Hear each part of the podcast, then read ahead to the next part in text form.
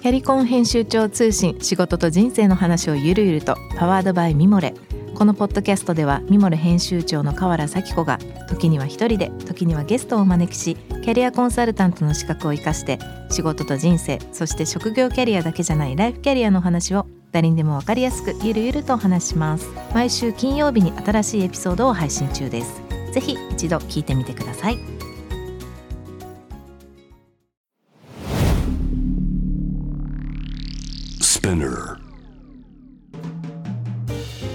ナビゲーター中道大輔です。Vision to the Future with Forbes Japan このポッドキャストは物、こと、人の魅力を引き出すことで日本のカルチャーの価値を再定義し世界と共有するコミュニティプログラムです。ショートコンテンツ Vision to the Future Stories と題しまして毎週水曜日、金曜日に Forbes Japan よりピックアップしたニュースをお届けしております。今回は、えー、ゲストトーク、月曜日のゲストトークにも参加いただきました、フォーブジャパン編集長の藤吉正治さんと共にお送りしたいと思います。あの、いつもはね、どちらかというと、こう、ランダムに僕の方で記事をピックアップしながら話をいろんな方々としてきたんですけれども、今日もあえて藤吉さん、今最新号の藤吉さんが書かれてる関東の記事があったので、そのことについてちょっとお伺いできればなと思いますが、今回のまあ、一番ね、特集で言うとあれですが、カルチャープレーナーと。はい、この記事というか、まあ、まあ、このか、もうこの、この号の流れも含めてかもしれないです。はいはい、どういう、どういうこう背景というか、どんななんですか、はい、あの、カルチャープレーナーっていう言葉は、まあ、造語なんですけど、カルチャーとアントレプレーナーですね。文化で企業、企業、あの、アントレプレーナーするっていう人たちが、うん、あの、若い人たちが増えてるという現象を、まあ、取材をして、えー、もう一つはですね京都市との出会いがあって京都うん、京都ってまあえーまあ、コロナで一旦あの外国人の旅行者って減りましたけど、まあ、今またどっと増えてまして、うん、も街歩くともう外国人だらけ、ね。えー、なんですが、まあ、京都はですねここの間市長と府知事と3人で話したんですが、うん、観光地ですって宣伝しなくても、うん、まあ、来ちゃうんですよね。うんうん、で別に観光地ですってあの宣伝する必要はあえてなくて京都が本当にやりたいことって何なのかっていうのはこれ実は面白いんですけども京都って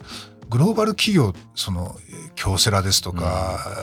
うん、あの旧任天堂、うん村田製作所島津製作所でも堀場製作所いっぱいなんかあってあとオムロンとかですね。面白いんですよね。で大阪の企業が大きくなると東京に本社を移すんですけども、京都ってなんで京都でこんなグローバル多いんですかって聞いたら、いや大阪は東京を目指すけど京都は世界を目指してるからって言われてしまって、でまあ実はですね起業家を育てる街でもあるんですよ。でもともとそこにその文化っていうまあ古都ですから、古都の持ってる歴史でこの文化を使って起業する人たちが京都に集まってきているという最近の流れがあってですね、サブスクで絵を貸し出したりとかですね、そのアーティストをこうビジネスでこうビジネスの市場に持ってこさせるためにですねアーティストを募集して選ばれたアーティストの絵を今度サブスクリプションで、まあ、レンタルですね、うんうん、貸していくサービスとかなんかそういったいろんなビジネスマンが登場し始めて、うん、キュレーターがビジネスになってきてるというのがあってそのカルチャープレーナーというのを特集しました。うん、この中でも例えばあのゴッホのお話でしたり、はい、日本、まあ、これは少しどちらか海外から見た話になるのかもしれないですけど、まあ、UK の件もね含めてそうですね。まあカルチャープレーナーっていう言葉が、うん、そもそもどこから来てるかっていうと90年代にイギリスのブレア政権がですね、うん、あのカルチュラルアントレプレーナーっていう政策を出して、まあ、クリエイティブ産業を盛り上げていこうと、うん、なんで盛り上げなきゃいけないかってこれ深刻な事情があって、うん、まあそのまあの70年代終わりからあのサッチャー政権の時からですねまあ、製造業がもう壊滅的な状態になっていて、うん、まあ、とにかく失もうイギリスといえば当時失業者っていう、はい、そういうイメージが強くてですねとにかくその製造業の人口がですね680万人から半分ぐらいまでこの10年20年で減ってしまったと。うん。えー、これ結構壊滅的なことで、うん、じゃあどうしたらいいかっていう時に、あのー、新しい産業で雇用を作るべきだ、うん、でそんな文化でじゃあ雇用作れるのかってみんな思うんですけど、うん、作れちゃったんですよね。うん、でこれは彼らの政策の中にインディペンデンツっていうタイトルがついてるんですけども、うん。独立した小規模事業者うん。例えばロックバンドが当時ブリッドポップっていう地元のロックバンドがデビューするとですね、うん。まあ、プロモーションビデオを作ったりとかそのコンサートやってそれに関わるいろんな仕事が生まれるわけですよね。でそういったものを仲間同士であの会社を作ってやっていこうっていうので、えークリエイティブ産業が盛り上がってですね、実はあの経済成長がですね当時のイギリスの経済成長の倍の4%から5%ぐらいまで成長して、えー100万人単位のですね雇用者も出してるんですよね。というのが歴史的にあってそれを真似してちょっとうまくいかなかったのがクールジャパンっていう あのあるんですけうん。どただ今日本でままた増えてるんですよ。うんうん。でさっき言ったようにインターネットを使ってこうキュレーションしていくとかですねそういったビジネスが出てくる中でそもそも日本のこれお家芸というかブリティッシュのですねクールブリタニアよりもはるか前にうん。日本でも成功事例があるっていうのを一つ紹介してるんですね。はい、でその紹介例っていうのが実は明治維新の時でして、あの明治維新であの廃藩置県うん。で、あのまあ、日本中に大名がいてお寺神社仏閣があってそこにあのいろんなものを収めるその職人たちっていうのがいてですね、職人たちっていうのはあの、まあ、陶芸からその襖絵とかあの美術品とかですね、まあ、いろんなものをこう収めてた人たちが一気にこれ失業しちゃうわけですよ。特に京都はあのあの東京に銭湯っていうのがありましたんで、うん。人口が極端に減っちゃうんですよね。そうするとあのマーケットがそもそもなくなっちゃうので、職人たちが食えなくなったと。まあ、そういう中で、えー明治政府が工芸っていう新しい言葉を工芸っていう言葉なかったんですけども、うん。えー工芸っていう言葉を作って、えー明治6年のウィーン万博にですね、もう総力を挙げて日本の工芸品を持ってったら、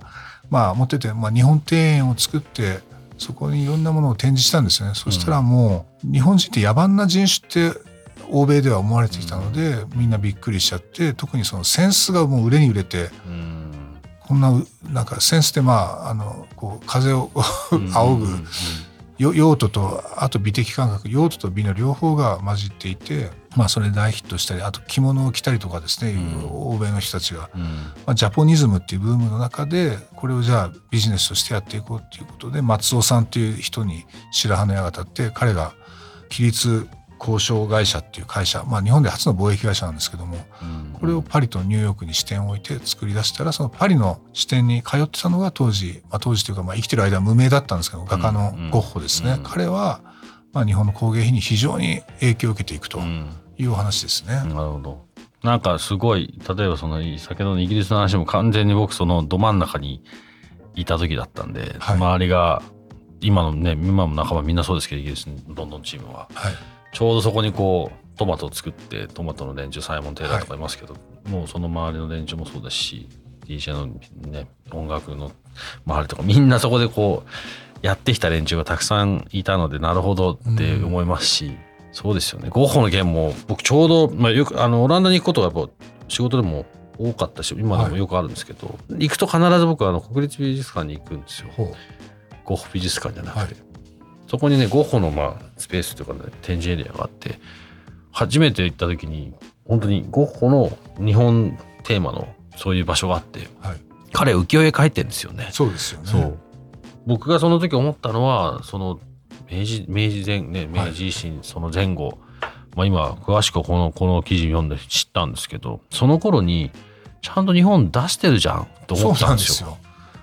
よ。それにちゃんとそどうやっていったのかとか今とは当然全然違うはずなんで、うん。ただ何かを持ってって浮世絵っていうのがきちんとこの人に理解されて、はい。まあね前聞いたことありますけど浮世絵のそのある種の 3D 感みたいのははい。ヨーロッパのそういうアーティストにものすごい影響を受け与えたっていうのは聞いてましたけど、どちらかというとその影響を受けたっていう事実よりもちゃんと向こうに表現してるから多分伝わってるはずなんでうん。うんどうやったかです、うん。うん。それがこのウィーンの万博でそういうことやったんだだからそうなったんだっていうだから伝われば何かプラスになってみんなの向こうにいる人たちにいい影響あるのにって。いやこれ当時の記録読むとですね、うん。めっちゃくちゃ面白がられてて、うん。でイギリスからこの庭園そのものをもう買いたいと。うん。でロンドンに日本庭園作りたいって言ったのがこの時なんですよね。で、うん。まあ、ロンドンってもう日本庭園非常に多いので有名ですけども、もう超人気 ですよね。で生活の中まで染み込んでってその当時女性たちがそのティーガウンって言ってあの着物をですねガウンみたいに羽織って紅茶を飲むっていうのがもう大流行。これアメリカでも流行するしヨーロッパでも流行するしというふうに生活の中に溶け込んでいくってこれをよくやれたなっていうこの日本人の松尾さんっていう人はですね、まあ、プロデューサーですよね。そこがね面白いなと思ってでしかも日本の中にも工場を作ってそのなんか職がなくなった職人たちを集めてですね、うん、えー、いろんなその彫刻作らせたりとか刺繍とかですね蒔絵作らせたりとか、作らせてるんですよね。うん、でその原材料も彼が調達してきて、うん、その工場に持ってきてっていうことででマーケットのニーズがこういうのがあるからこういうのを作ってくれっていうのもやってるんですよ。でこれを見てあのユニクロが始めた SPA ですね、あの製造小売業。もうそれに近いなと、うん、150年前から日本人こういうことやってたんだっていうのは、ちょっとこれはですね当時の記憶を見ると感銘を受けますね。かなり今の自分にもかなりインスパイアリングなので、まあ、ちょっともう一回ですねまたこのストーリーズ配信ありますのでそこでもう少し深掘りの話をしていきたいなと思います。はい今日ご紹介したトピックは、えー、概要欄リンクを貼っていますので、ぜひそちらからもご覧ください。今回はあれですね、あの最新号、ぜひお手に取っていただいて、見てみてください。ページのね、22ページあたりに、あの、藤井さんの関東の記事ありますので、ぜひご覧ください。質問感想は番組の X アカウント BTTF アンダーバーコミュニティにお寄せください。この番組はスピナーのほか、Spotify、Apple Podcast、Amazon Music などでお楽しみいただけます。使いのプラットフォームでフォローをよろしくお願いいたします。そして毎週月曜日には様々なゲストと共にお送りするゲストトークエピソードを配信されていますが、今回がゲストトーク、この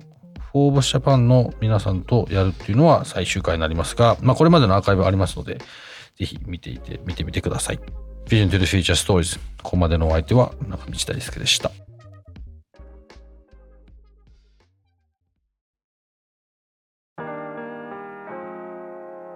美容家の神崎恵と編集者の大森洋子でお届けする雑談ポッドキャスト「ウォンと私の名前なんての?」